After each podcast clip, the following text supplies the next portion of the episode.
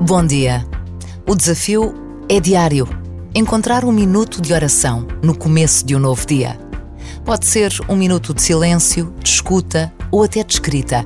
Uma oração de alguém que já rezou, uma música que se ouve, algumas palavras que escrevemos no telemóvel.